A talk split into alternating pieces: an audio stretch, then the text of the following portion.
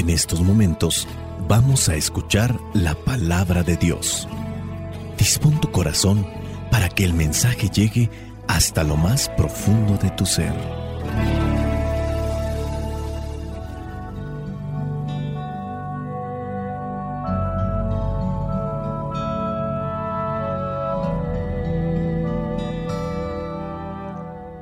El Evangelio que la iglesia nos presenta para el día de hoy corresponde a Lucas, capítulo 11, versículos del 14 al 23. Dice así, Jesús estaba expulsando un demonio que había dejado mudo a un hombre, y cuando el demonio salió, el mudo comenzó a hablar. La gente se admiró de esto, pero algunos dijeron, Belcebú el jefe de los demonios, es quien ha dado a este hombre el poder de expulsarlos. Otros, para tenderle una trampa, le pidieron una señal milagrosa del cielo. Pero él que sabía lo que estaban pensando les dijo, Todo país dividido en bandos enemigos se destruye a sí mismo y todas sus casas se derrumban una sobre otra. Así también, si Satanás se divide contra sí mismo, ¿cómo mantendrá su poder? Esto lo digo porque ustedes afirman que yo expulso a los demonios por el poder de Belcebú. Pero si es así, ¿quién da a los seguidores de ustedes el poder para expulsarlos? Por eso, ellos mismos los condenarán a ustedes. Porque si yo expulso los demonios con la mano de Dios, eso significa que el reino de Dios ya ha llegado a ustedes. Cuando un hombre fuerte está bien armado y cuida su casa, lo que en ella guarda está seguro. Pero si otro más fuerte que él viene y lo vence, le quita las armas en que confía y sus pertenencias y dispone de ellas.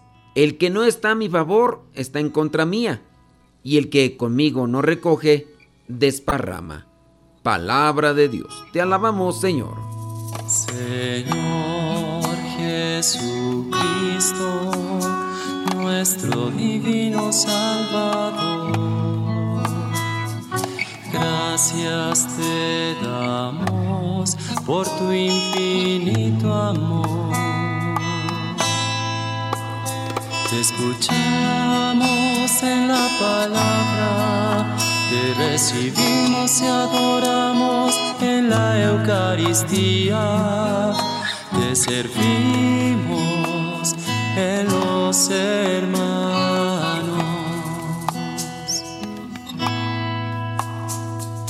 Que seamos misioneros como lo quieres tú, enseñando hombres el fuego de tu amor. En el Evangelio del día de hoy encontramos a nuestro Señor Jesucristo que está expulsando un demonio que había dejado mudo, dice, a un hombre y después que salió el demonio, el que era mudo comenzó a hablar. Es el poder de Dios lo que lleva al hombre a hacer frente a todas las acechanzas del mal.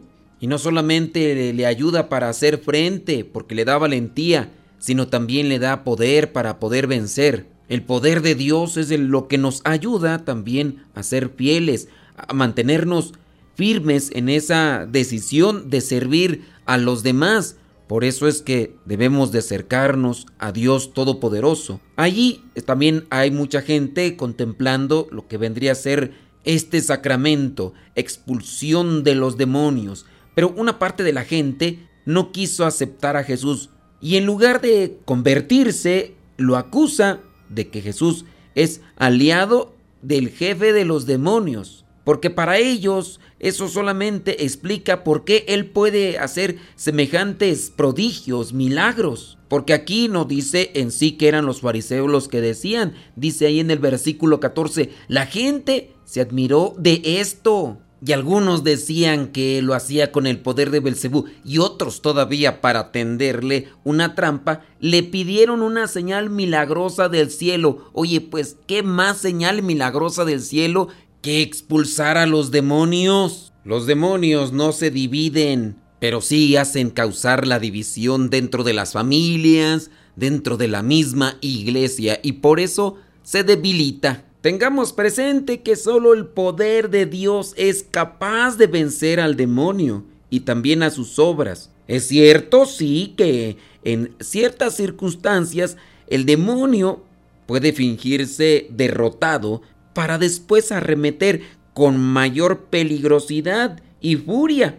Pero cuando Jesús ha liberado al hombre de las ataduras del pecado, en verdad el demonio se encuentra ya perdido. Jesús es el más fuerte. Y así como aquellos hombres atacaron a Jesús, hoy en día otros atacan a los que son de Jesús. Solamente hay que tener presente, cada vez que un hombre es perdonado de sus pecados, siempre que se lleva a cabo la conversión de una persona, y cuando también se da la reconciliación y la fraternidad entre los hombres, el demonio es derrotado. El amor de Dios es el que lleva al perdón, a la reconciliación. Solo el amor de Dios sana, libera y fortalece pero al mismo tiempo viene a destruirse el reino de Satanás, que pareciera ser que muchas veces gana terreno. Y eso lo puedes mirar porque hay división entre las familias, hay división en los grupos de iglesia, y si hay división en las familias y división en los grupos de iglesia, la sociedad comienza a desmoronarse. Y por eso a veces nos vemos tan acosados de todas aquellas cosas que ya no queremos injusticia, corrupción, violencia, depravación, degeneración, libertinaje.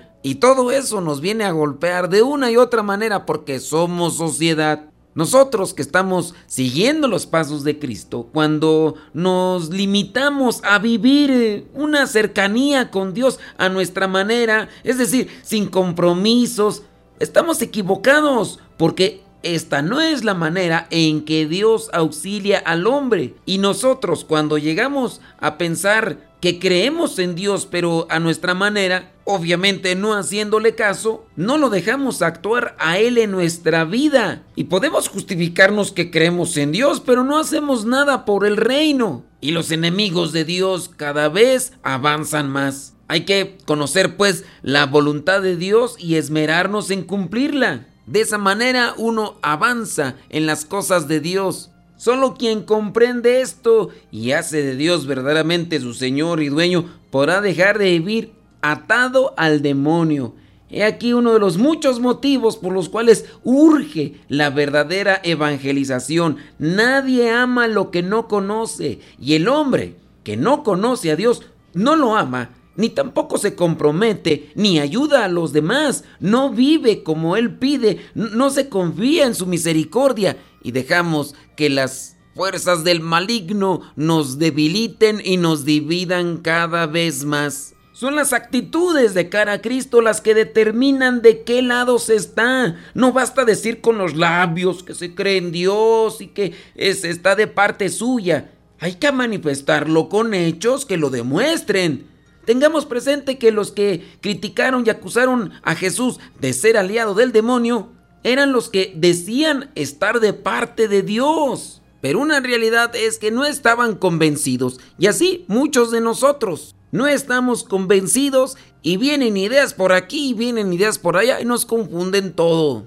Y así cuando comienzan a lanzar todo tipo de críticas, a veces que nos paramos y decimos, oye, entonces estaré mal porque ya son muchos los que me dicen que estoy mal. Para cerciorarnos de que estamos en el camino de la verdad, no tenemos que escuchar a la mayoría, tenemos que escuchar a la palabra bendita, aquella que desde hace muchos siglos inspira a los hombres para caminar en la verdad. Cuando vengan las dudas y las confusiones, hay que buscar la luz en la oración, la luz en la reflexión y también hay que buscar el consejo de alguien que está más adelante que nosotros. Esas personas que van caminando de la mano de Dios para que puedan orientarnos y puedan ayudarnos. No hay que buscar hacer lo que los demás dicen solamente porque sí. Hay que esforzarnos en hacer lo que los demás dicen, pero inspirados por Dios. Aquellos que tienen una vida congruente o que por lo menos se esfuerzan en tener una vida congruente. Hay personas que van aventajadas en el camino de Dios y a ellas también hay que acercarnos para tomar palabras de ánimo y así encontrarnos con aquellas luces que nos eviten caer o tropezar. Para vencer al demonio necesitamos gracia, necesitamos vida de santidad, necesitamos obviamente de la oración que nos fortalece, nos ilumina, pero también recordemos que nos hace falta inteligencia, porque hay que saber responder a los ataques. Los ataques por parte del demonio no van a venir en sí todos como aparecen en las películas, con sombras y con ruidos y con cosas así. No aparecerán cosas extrañas de la nada y nos estarán queriendo llevar por la tentación. Si bien el demonio tiene sus maneras de manifestarse, también tiene la manera de confundirnos, de sacarnos del camino de Dios. Y así como en algún momento vendrá a tomar a Pedro, a uno de los apóstoles de Cristo, para acercársele y decirle algunas cosas con la intención de hacerlo desistir de cumplir con la voluntad de Dios Padre. Jesucristo les da a conocer cuál es la voluntad de Dios Padre, lo que tiene que hacer. Después Pedro lo lleva a un lado, le dice algunas cosas. No se le apareció en forma de perro, no se le apareció en formas extrañas. Pedro se dejó llevar por él y Jesús se da cuenta y por eso le dice, cuando escucha que mejor no vaya a Jerusalén, aléjate de mí, Satanás, porque tú no piensas como Dios, tú piensas como los hombres. Aquí el mismo Satanás está utilizando a estos hombres para ponerle trampas a Jesús, pero él sabe responder con sabiduría, con conocimiento.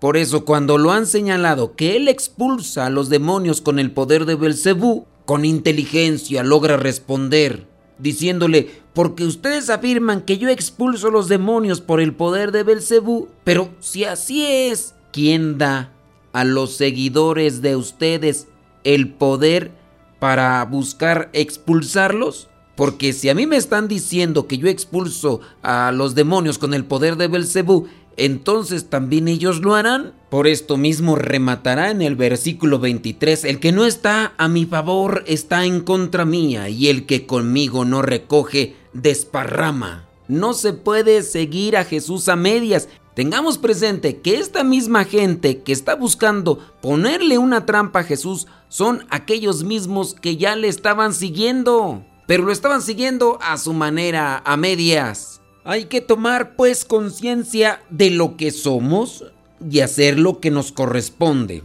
Eso va relacionado con crecer en la madurez. En la vida espiritual podemos ser puente de bendición, muro de contención o piedra de tropiezo. El que no está conmigo está contra mí y el que no junta conmigo desparrama. Servir a Dios es una bendición Nada más que sí hay que estar prevenidos porque mediante la confusión se toma ventaja para vencer y el demonio siempre trata de confundirnos. Hay que acercarnos a la oración porque es luz que ilumina el pensamiento para poder actuar y hablar con rectitud. Hay que estar despiertos y vigilantes para distinguir lo que son esas zancadillas del chamuco. No hay que dejarse atemorizar con las mentiras porque la oscuridad no vence la luz de Dios. Nosotros llegamos a vencer el mal cuando estamos del lado de Dios. Soy el Padre Modesto Lule de los misioneros servidores de la palabra. La bendición de Dios Todopoderoso, Padre, Hijo y Espíritu Santo, descienda sobre cada uno de ustedes y les acompañe siempre. Vayamos a vivir la palabra. Lámpara es tu palabra para mis pasos, luz en mi sendero. Lámpara es tu palabra para mis pasos, luz en mi sendero. Luz, tu palabra es la luz. Luz, tu palabra es la luz.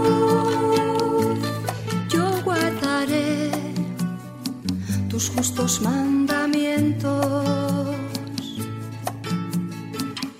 Señor, dame vida según tu promesa. Lámpara es tu palabra para mis pasos, luz en mi sendero. Lámpara es tu palabra para pasos, luz en mi sendero. Es la luz. Luz, tu palabra es la luz. Mi vida, Señor, está siempre en peligro.